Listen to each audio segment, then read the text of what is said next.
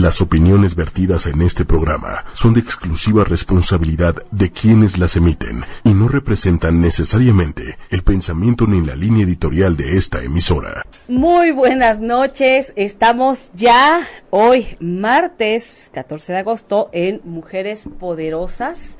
Hoy estamos con una invitada a la que yo ya tenía muchísimas ganas de invitar, Pilar ¿Cómo estás, Pilar Villanueva? Muy bien, muy contenta de estar acá. Ella es una mujer talentosísima y es una autoridad en todo lo que se refiere a la impro, es decir, improvisación, que no cualquiera, ¿eh? Porque tiene su chiste, tiene su arte y tampoco es que lo primero que se me venga a la mente, porque hay que encontrarle un sentido, una forma, eh, dependiendo de dónde estemos, de con quién estemos, es, no es cualquier cosa, me queda clarísimo.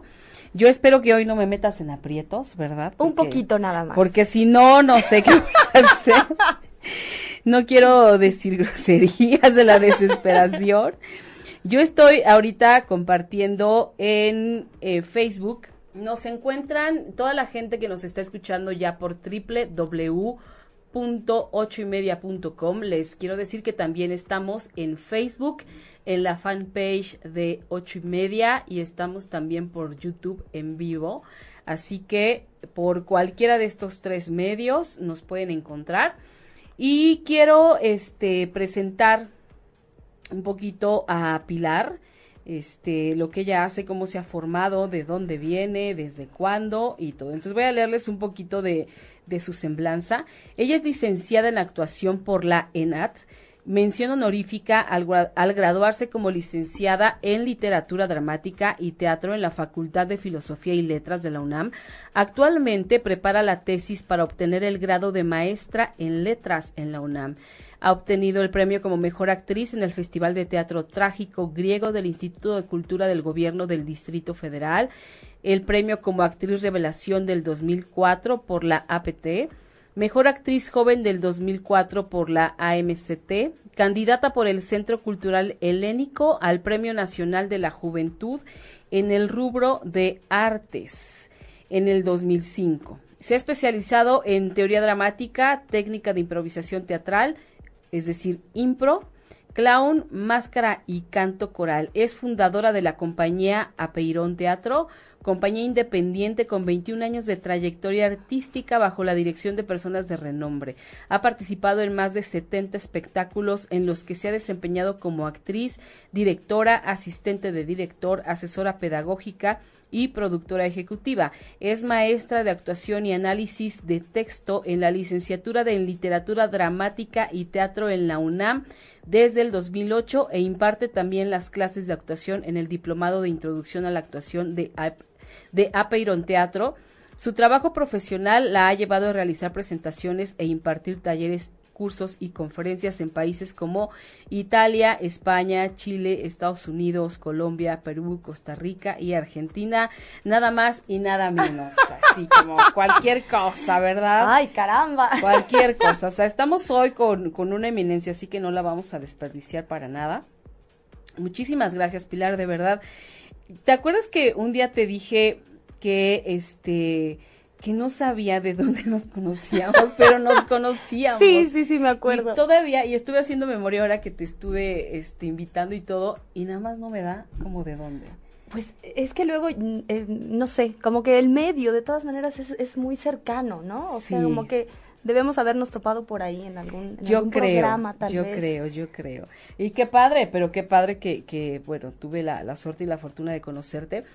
A mí me gustaría que nos platicaras un poquito acerca de qué es esto de impro. Eh, ¿Cómo, cómo, o sea, para qué nos sirve? ¿De qué se trata todo esto? Cuéntanos. Ok, pues mira, la impro es un conjunto de técnicas que nos permiten contar una historia, una pequeña historia teatral que está siendo inventada al mismo momento en que está siendo representada.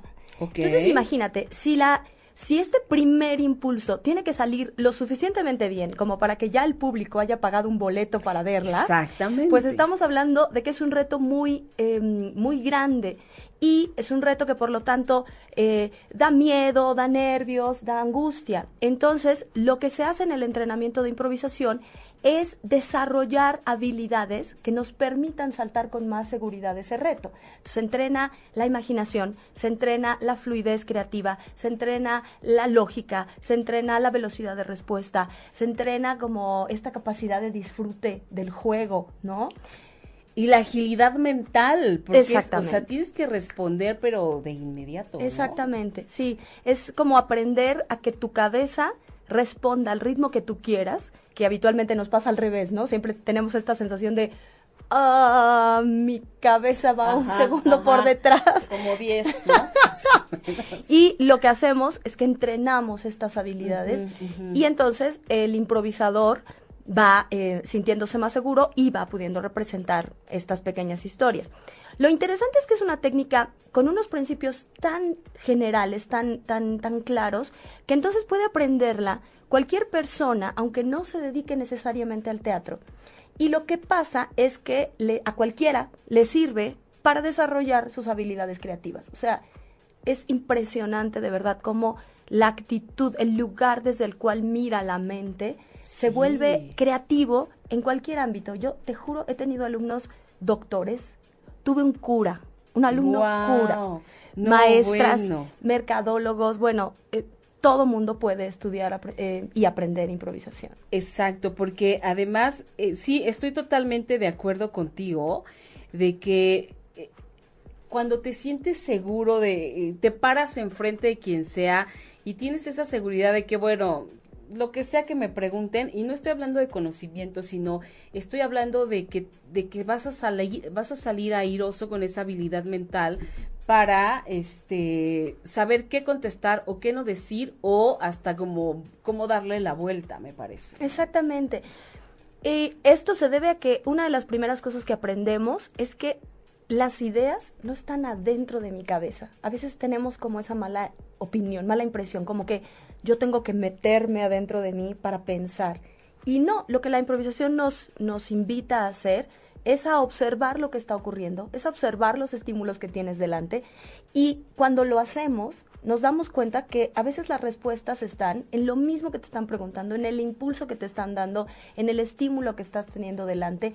Una palabra, una sugerencia, una frase puede ser un detonador suficiente para dar una respuesta, ¿no? Lo que la impro nos enseña es que jamás tenemos la mente en blanco. Siempre hay algo, siempre estamos pensando en algo.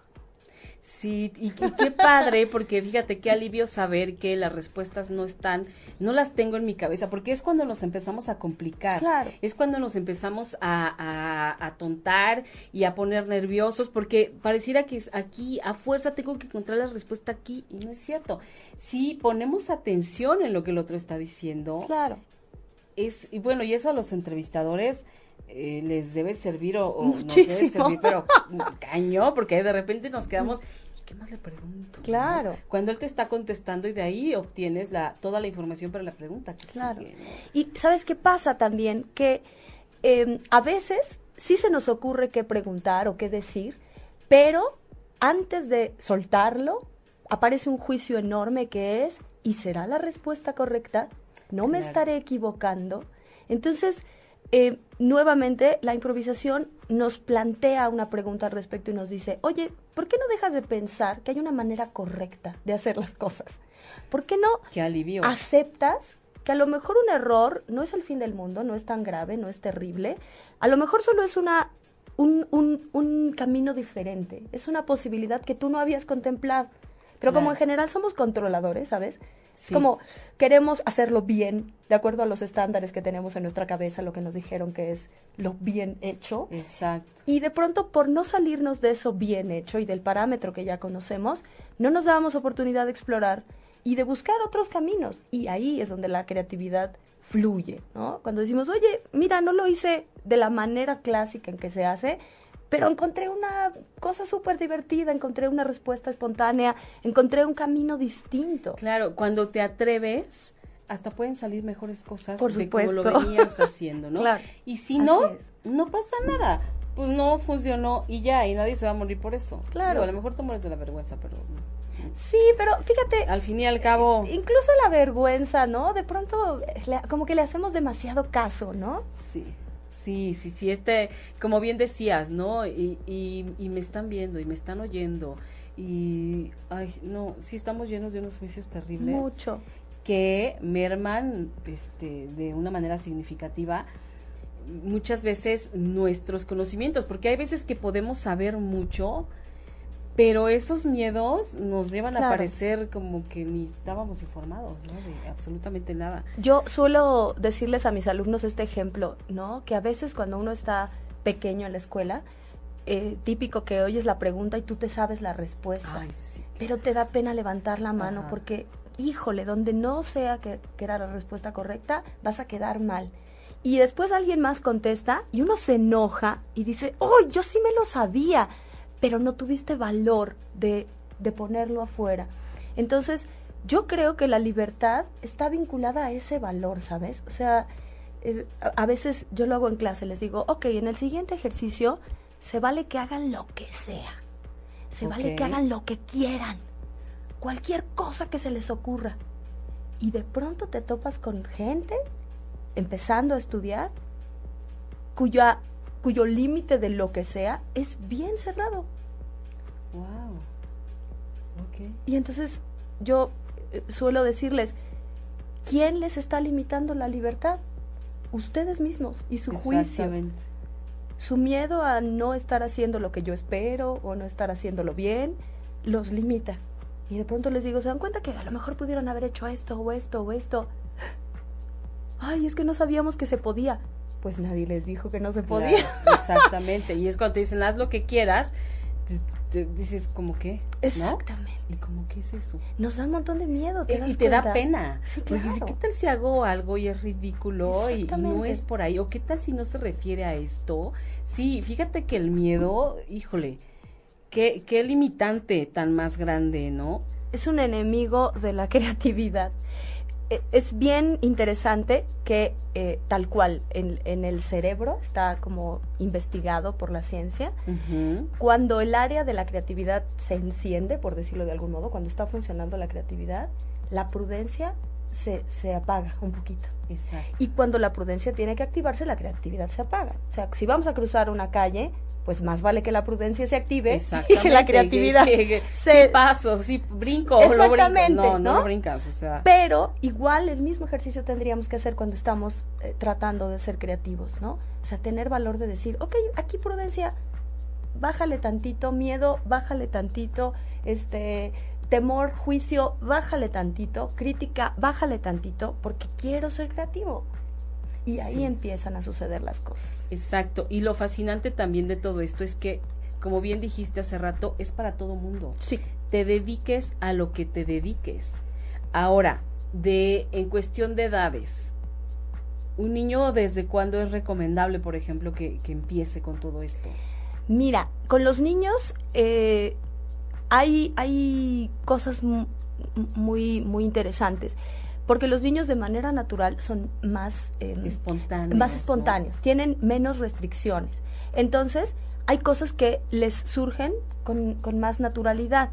Pero luego los niños sí necesitan un cierto límite porque están creciendo, porque se están educando.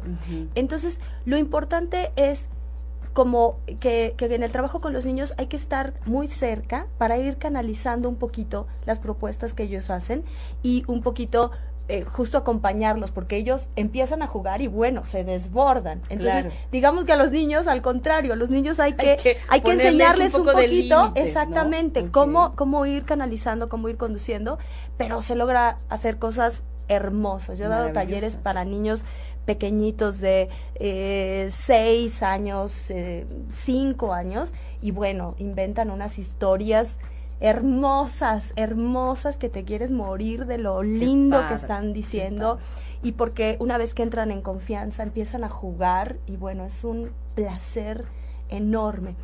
Y eh, por supuesto, de ahí para arriba, quien quiera y a la edad que quiera, ¿eh? O sea, los adolescentes de pronto son difíciles justo porque es una etapa de la vida en que uno hace muchos juicios, ¿no? Entonces, claro, sí. Como que es un momento en el que los chavos dicen, ¡ay, qué pena! Pero justo por eso les sirve mucho. Yo he, yo he tenido alumnas que, que de pronto me dicen, oye, mi hijo puede venir porque justo está como en la etapa de eh, no quiero que me juzguen, no quiero que me miren, tal, y yo creo que le ayudaría, y en efecto, ¿no? Darles un espacio donde les dices, oye, no importa. Sí, Calma. exacto, y que vean y que experimenten que se equivocaron y no se murió nadie. Exacto, ¿No? exacto. Porque si no se queda igual la cosa de que eh, me atrevo o no me atrevo y a la hora de la hora no me atreví, pero después estoy enojadísimo y frustrada y, y eso también mi autoestima Claro. también la, la daña, ¿no? Y en cambio estar en ese espacio donde nadie te va a decir nada, donde vas a decir, ok, ya lo hice, y qué, y no me sentí mal, y no me morí de la vergüenza, y no, Y no pasó nada. no pasó nada, ¿no? Entonces sí está padre, está padrísimo. Te quiero leer algunas cosas que nos están escribiendo. Uy, a ver. Que nos saludan, Elba Ruiz, Concha León Portilla, lista para aprender, Karen, hola Pati, Alma Gloria, Díaz Pérez, nuestra querida amiga, ya presente, hermosa, saludos a la guapa invitada y, y talentosa invitada, ¿no? Luego, Manuel Méndez nos dice, muchas felicidades y toda mi admiración y respeto por su trabajo. La impro requiere de muchas aptitudes, son verdaderos genios. Karen se quiere inscribir porque se le da eso de la improvisada. Gracias, mi querido Meni, que además les cuento que mañana es su cumpleaños por si no sabían. Y bueno, oye, a ver, cuando sabes que se te da, por ejemplo, como Karen, cuando dices, híjole, es que eh, como que se me da, como que está medio fácil para mí, este, vete a tomar clases, pero de inmediato, ¿no? Por supuesto, sí. Porque ya lo traes Claro. como instalado el chip y entonces nada más es eh, acércate con alguien que te guíe, que te lleve y que puedas desarrollar esta herramienta Exacto. poderosísima, porque es una herramienta bárbara. Claro. Fíjate que justo uno de los principios de la improvisación es el desarrollo. Eh, un- el primer principio es la escucha, que tiene que ver con la atención, el segundo es la aceptación y el tercero es el desarrollo. Y esta es la parte más difícil, como entender que no basta tener una buena idea, sino que hay que cuidarla para que crezca. Y eso es lo mismo que pasa cuando aprendemos técnica. Yo puedo tener habilidades, pero si no tengo conciencia técnica de qué estoy haciendo, va a ser más difícil que yo a voluntad replique, que yo em, focalice, que yo ponga ese conocimiento en mi favor en cada circunstancia distinta en que tengo que ponerlo, en cada experiencia distinta en que tengo que, eh, que ponerlo. Entonces, a mí me parece que eso es lo que ocurre cuando estudiamos, como que nos hacemos conscientes de qué es lo que hacemos y esa conciencia nos permite hacer más eficaz nuestro uso del conocimiento, ¿no? Ok. Oye, entonces tú das clases. Sí, desde hace muchos Eres años. una gran maestra porque además en cuanto puse el post todo el mundo la mejor maestra y no sé qué, qué dije, lindo. wow. Entonces, a ver, si alguien quiere estudiar contigo, ¿cómo le tiene que hacer? ¿A dónde va? ¿Cómo te contacta? ¿Qué Mm. ocurre? ¿O dónde estás? Yo estoy en Apeiron Teatro. Se, eh, Apeiron Teatro es, es una compañía independiente. Yo trabajo en esa compañía y tenemos un foro que además es una escuela. Entonces, esa es la escuela donde yo imparto clases y esa es como la escuela donde se ha desarrollado mi mirada particular, pues como mi línea de trabajo está desarrollada en Apeiron Teatro. Apeiron Teatro está en Doctor Vertis 1054 en la colonia Narvarte, muy cerquita de Metro Eugenia. Ok. Eh, y pueden buscarnos en, en la página de Apeiron, ¿no? Que es www.apeironteatro.org. Ahí también. Apeiron es con i latina, apeironteatro.com. Exactamente, Ok. pun- punto org. Punto org. Punto org. Todo seguido. O pueden buscarme en Facebook, tengo una fanpage ahí en, en Facebook, Pilar Villanueva, y ahí eh, me escriben directamente y yo y yo les, Tú les doy los datos. Exactamente. Ahorita justo acabo de iniciar taller de principiantes, apenas Sí, ayer fue lo que vi. domingo. Ajá, exactamente. Exactamente. Entonces, eh, pues nada, es una clase que estoy dando los domingos de 12 a 3 y en general doy cursos de tres meses, que son más o menos eh, 15 sesiones de tres, hora, de tres horas cada una.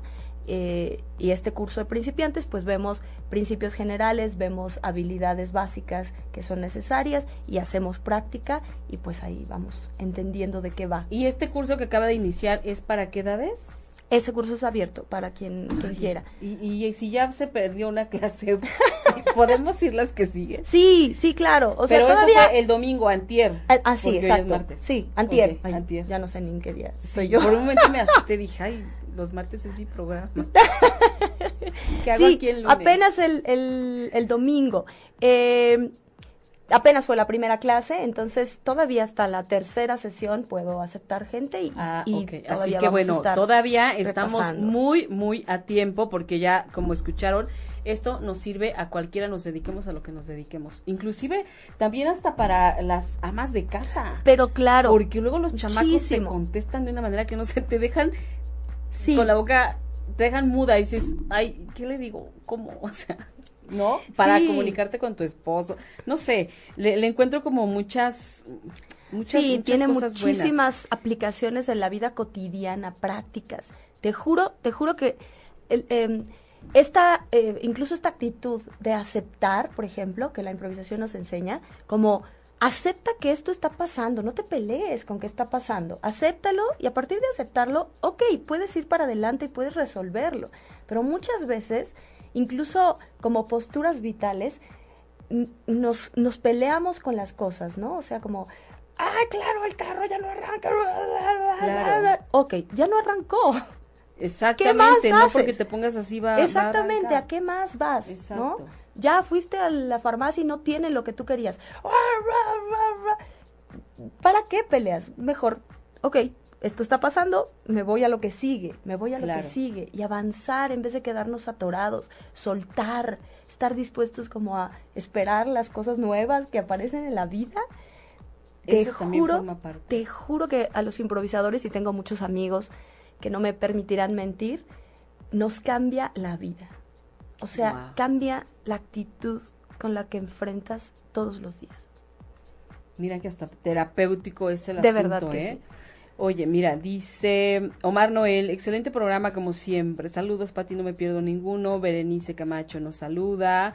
Este, nos dicen que es un estupendo tema. Qué admirable, felicidades. Berenice, qué padre que también sea en fin de semana. ¿Sí? Tiene sus ventajas, por supuesto. Oh, sí. Oye, pero a ver, explícame, ¿qué pasa con ustedes, por ejemplo, cuando montan, de qué se trata cuando montan una obra de teatro? Un De- espectáculo. Un espectáculo, de impro, improvisación. ajá. Pues mira, hay distintos tipos de formatos. Nosotros lo llamamos formatos. Entonces, el formato es como un gran contenedor. Y hay dos grandes tipos de formatos. Unos son los formatos deportivos y otro lo que se conoce como formatos medios o formatos largos. En los formatos deportivos, lo que se hace son como especie de competencias donde se muestran estos juegos que retan las habilidades del improvisador, ¿no? A ver quién tiene más imaginación, a ver quién tiene una respuesta más rápida, a ver quién tiene un mejor remate, a ver, a ver quién le da eh, mejor la vuelta a un título con mayor velocidad, con mayor ingenio. Y eh, en general son equipos que compiten y el público vota qué, qué equipo está teniendo la mejor respuesta. Y estos son los formatos deportivos. Puede haber competencias entre dos, entre cinco y cinco, eh, entre individuales y vamos escogiendo como quién hace más puntos y ya se, se elige un ganador de la noche, por ejemplo. Entonces, esos son los formatos deportivos. Y luego, los formatos medianos y largos buscan construir pequeñas historias como si tú estuvieras viendo una pequeña obra de teatro que está siendo representada. Entonces, a veces, lo que se hace es darle a estos, ya sea a los formatos deportivos o a los formatos largos, un contexto, ¿no? Por ejemplo, eh, este enfrentamiento es como si fuera un partido de fútbol. Entonces los improvisadores aparecen vestidos de futbolistas, la cancha es parecida a la de fútbol y las competencias se hacen como un poquito emulando lo que pasa en el fútbol. O en los formatos largos, por ejemplo, esta historia va a ser una historia de detectives. Entonces, escoges una música doc al asunto detectivesco, tal vez eh, em, le pides al público que escoja, eh, que, que proponga un crimen o que proponga un arma homicida, ¿no? Que, que haga como algunas sugerencias que van a permitir que los improvisadores desarrollen una historia de detectives que dura 20 minutos o que dura 40 minutos, ¿no? Qué maravilla. Fíjate que en otro programa de radio, este, me tocó, eh, ver a Bruno Salvador y a Ricardo Zárraga improvisando un cuento de Navidad. Amigos queridos. Mira, bueno, casi lloramos. El final que le dieron fue así de, ay Dios, o sea, y cortitito. Se lo echaron menos de siete minutos. Menos de siete minutos. Una historia. O sea, que qué bárbaro. Y además el tema se eligió ahí. O sea, no es ni siquiera que, que lo hubiéramos eh, planeado. Que yo les hubiera dicho, a ver, chicos, se va a tratar de esto. No, no, no. O sea, ahí llegaron y lo pusieron y las voces, o sea, hacen todo. Es impresionante. Sí. Es impresionante. Pero bueno, a ver, a mí me gustaría que les mostráramos un poquito de lo que es la improvisación. Entonces, eh, pues como aquí no hay nadie más porque Manuel ya se fue, lo vamos a tener que hacer. Yo espero que no me metas en ningún problema. A ver, ¿qué podríamos hacer ahorita tú y yo, por ejemplo, para, para hacer algún ejercicio de improvisación? Podemos hacer una alfa plática. Alfa plática. la alfa plática es un juego que consiste en que vamos a ir contando una pequeña situación, como si estuviéramos actuando una pequeña situación, pero la condición es que la frase que yo inicio empieza con una letra del alfabeto y tú me contestas con la siguiente letra del alfabeto. Cuando yo vuelvo a tener el turno, avanzo a la siguiente letra y así. Cada turno vamos, vamos comenzando nuestra frase con una letra del alfabeto. Entonces, eh, si quieres, eh, pensemos nada más como en un lugar para comenzar y con qué letra comenzamos y vamos ahí avanzando en el alfabeto. Ok, ¿en dónde nos vamos a ubicar? Exactamente.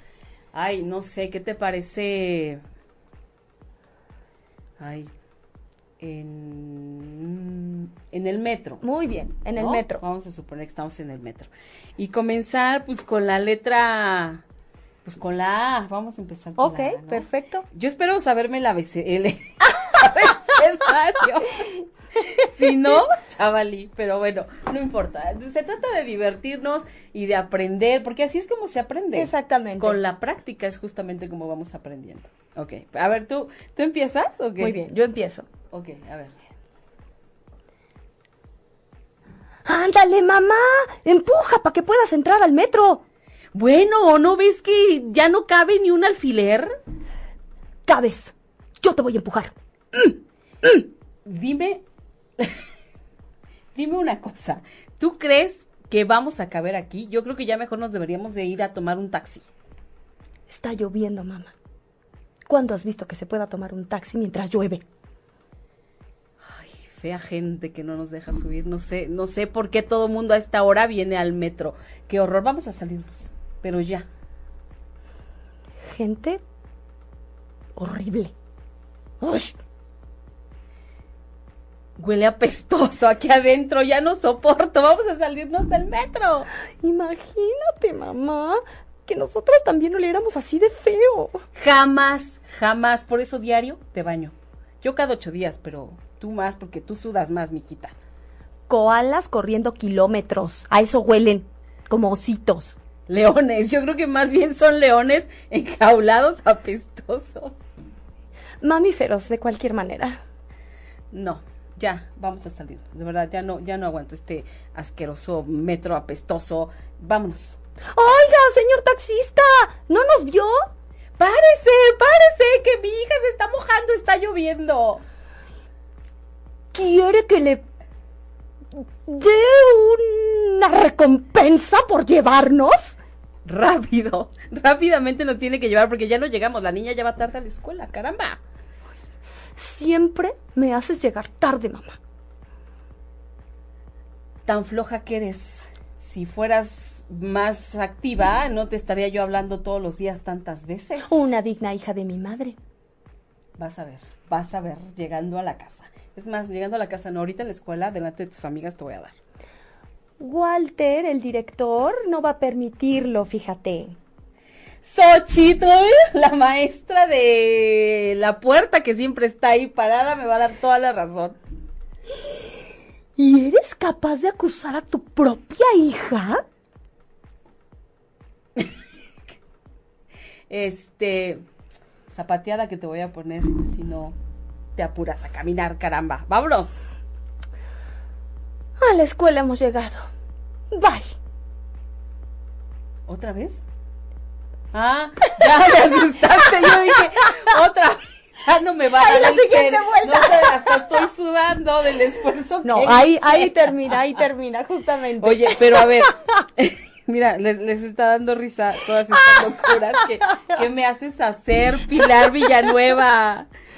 Oye, pero es que está padre, o sea, este juego de verdad está padre hasta para, para hacerlo en tu casa, con Sí. tus papás, con tus hermanos, porque eh, te, te despierta la mente y dices, no, ¿qué digo? Y no es de que te quedes callado, algo tienes que decir. Claro, sabes que además este juego, por ejemplo, rompe una secuencia lógica, es una de las dinámicas que se trabaja, ¿no? Algo que tú te sabes de memoria, si tú te obligas a cambiarlo, a hacerle una modificación, nada más por hacer eso, tu cerebro se pone como alerta, se siente Sí. como en riesgo Sí, y entonces toda tu adrenalina sube, toda tu atención sube y te pone en otra disposición de energía. La improvisación ha sido tremendamente recomendada para gente mayor, adultos mayores, para evitar Claro. problemas de memoria y de Alzheimer. Wow, ¿Qué o sea, parece? no, bueno, qué herramienta para la vida entera, vuelvo a repetirlo, porque aparte está en nuestras manos.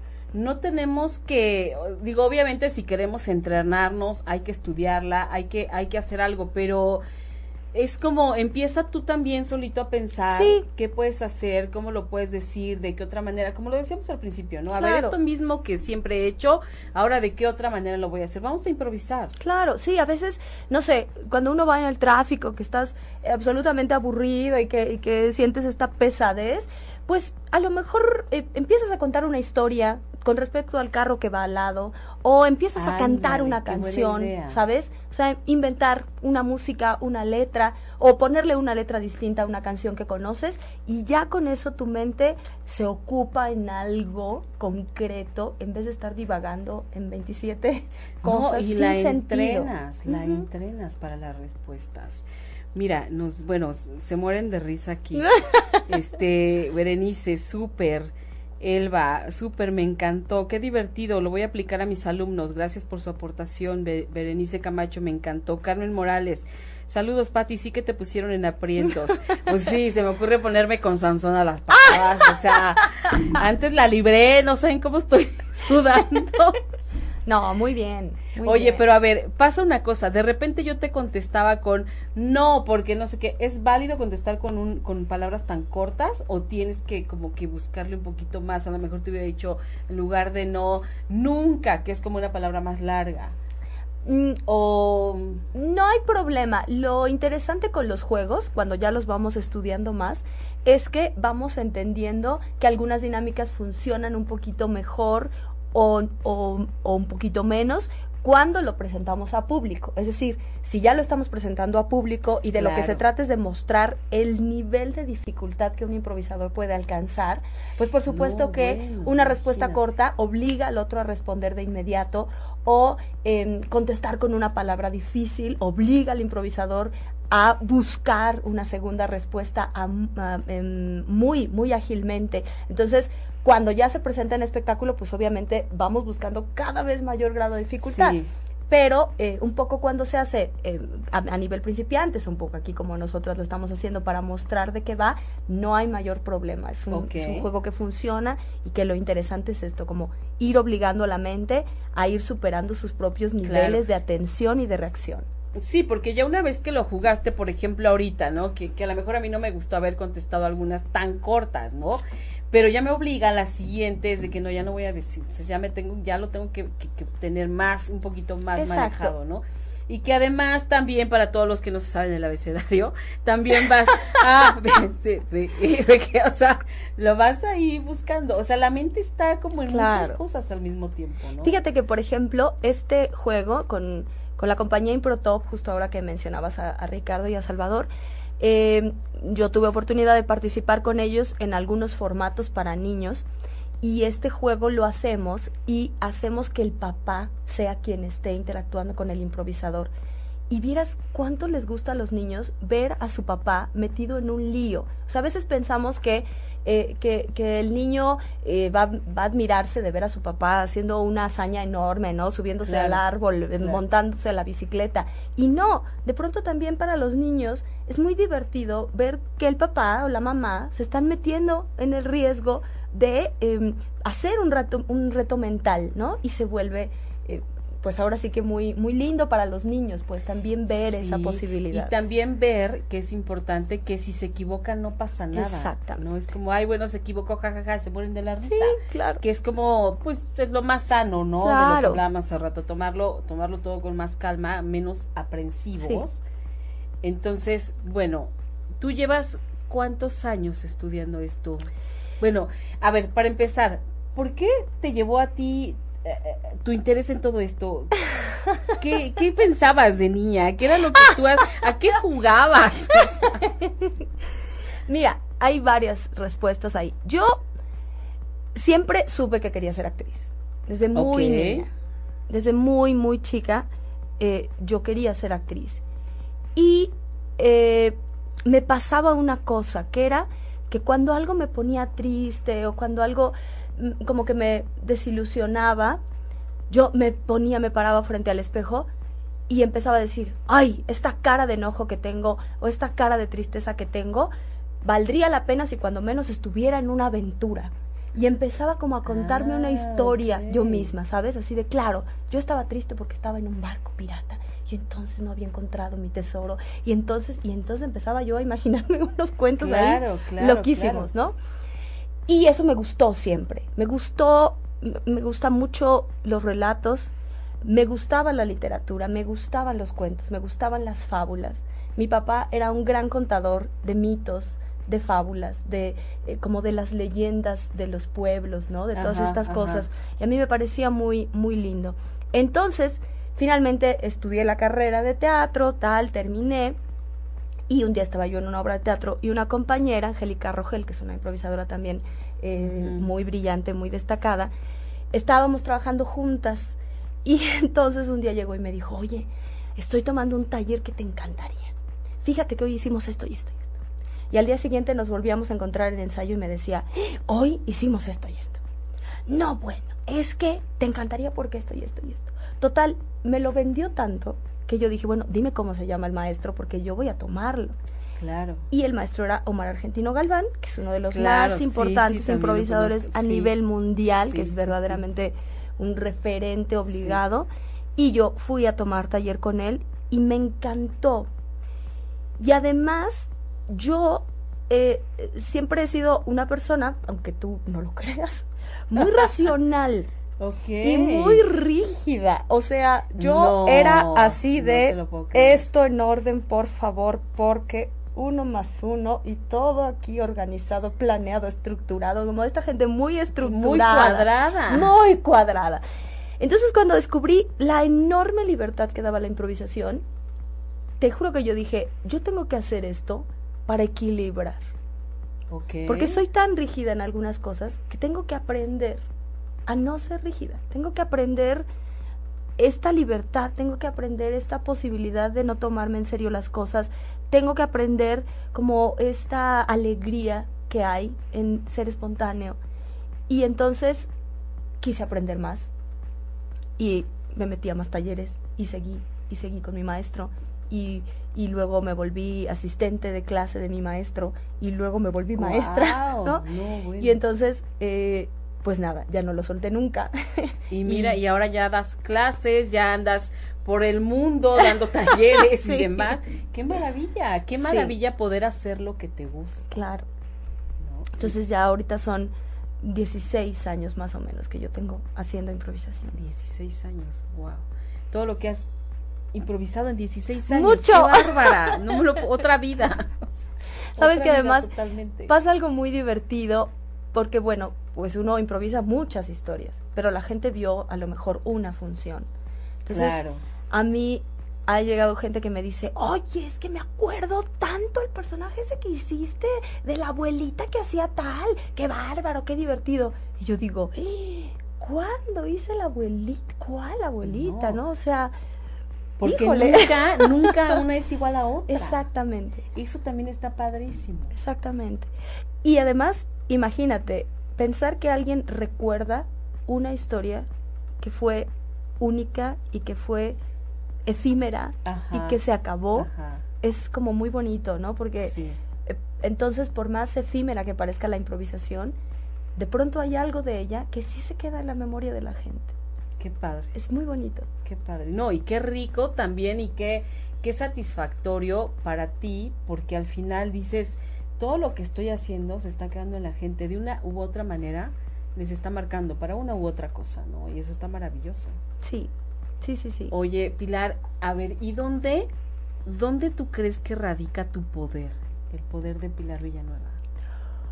Uy, mm, yo creo que yo soy una apasionada. Ok. Eso quiere decir que eh, todas las cosas que yo hago y que trato de hacer las cosas que me importan, todo lo que me importa y que hago y que llevo a cabo, lo hago a fondo, lo hago por completo, lo hago con entrega absoluta. Y, y creo que eso es algo que, que la gente nota. Entonces, por ejemplo, mi unipersonal de improvisación, que es como una línea de trabajo, que yo lo hice junto con el director de Apeiron Teatro, Fernando Martínez Monroy, me dirigió. Y lo que decidimos hacer fue improvisaciones, historias teatrales, a la manera de autores clásicos del teatro. Wow. En el tono original de los autores clásicos del teatro. Entonces, tenemos teatro griego, tenemos Federico García Lorca, tenemos Sor Juana Inés de la Cruz, tenemos No, Molière. Y Fernando, que es especialista en teoría dramática y en géneros dramáticos, pues me ayudó a estudiar, a, ¿no? Como a precisar los elementos estilísticos de cada autor, el lenguaje, el tipo de anécdotas, el tipo de personajes, el ritmo, eh, las, los, como los momentos estructurales eh, con respecto al género dramático. Y, y es muy riguroso y ha sido muy riguroso en que yo no me salga como de los parámetros Claro. de cada estilo. Y entonces, eh, yo te puedo decir que el descubrimiento que hicimos fue, si de verdad quieres hacer que algo parezca de Lorca, tienes casi casi que meterte en el alma de Lorca, ¿no? Tienes que entender qué hay en ese corazón para que esas escenas y esas historias salgan de su, de su pluma y en mi caso pues que salgan de mí.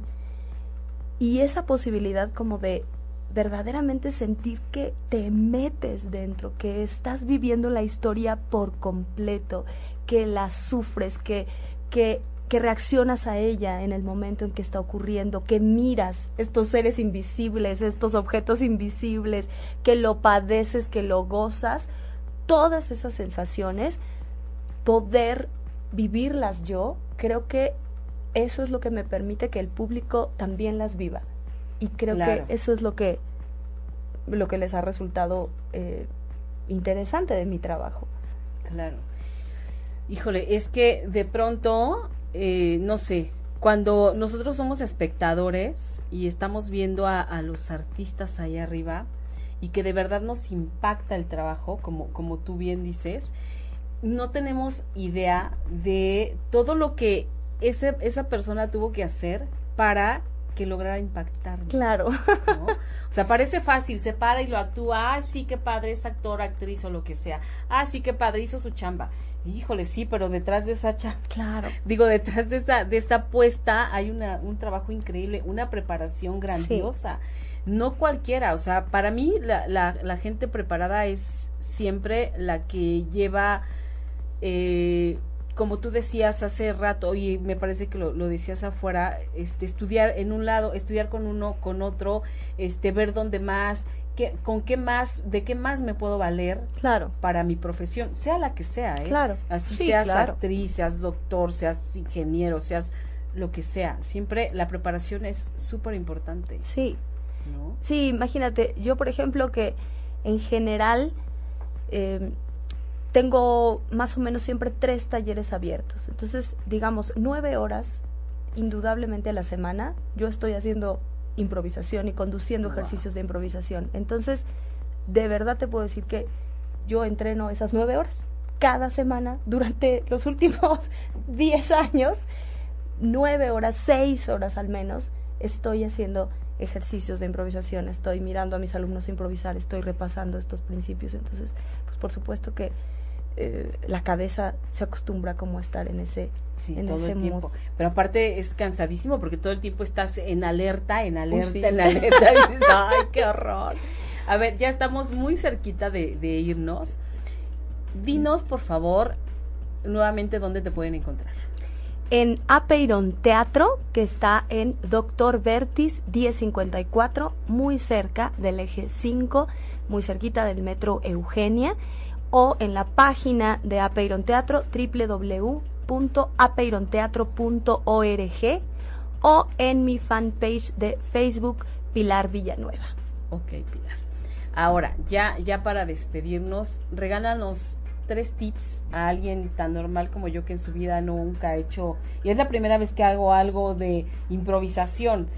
¿Cómo puedo, digo, aparte de ir tomando, de irme a tomar un curso, cómo podría yo en mi vida diaria ir, ir entrenando mi mente?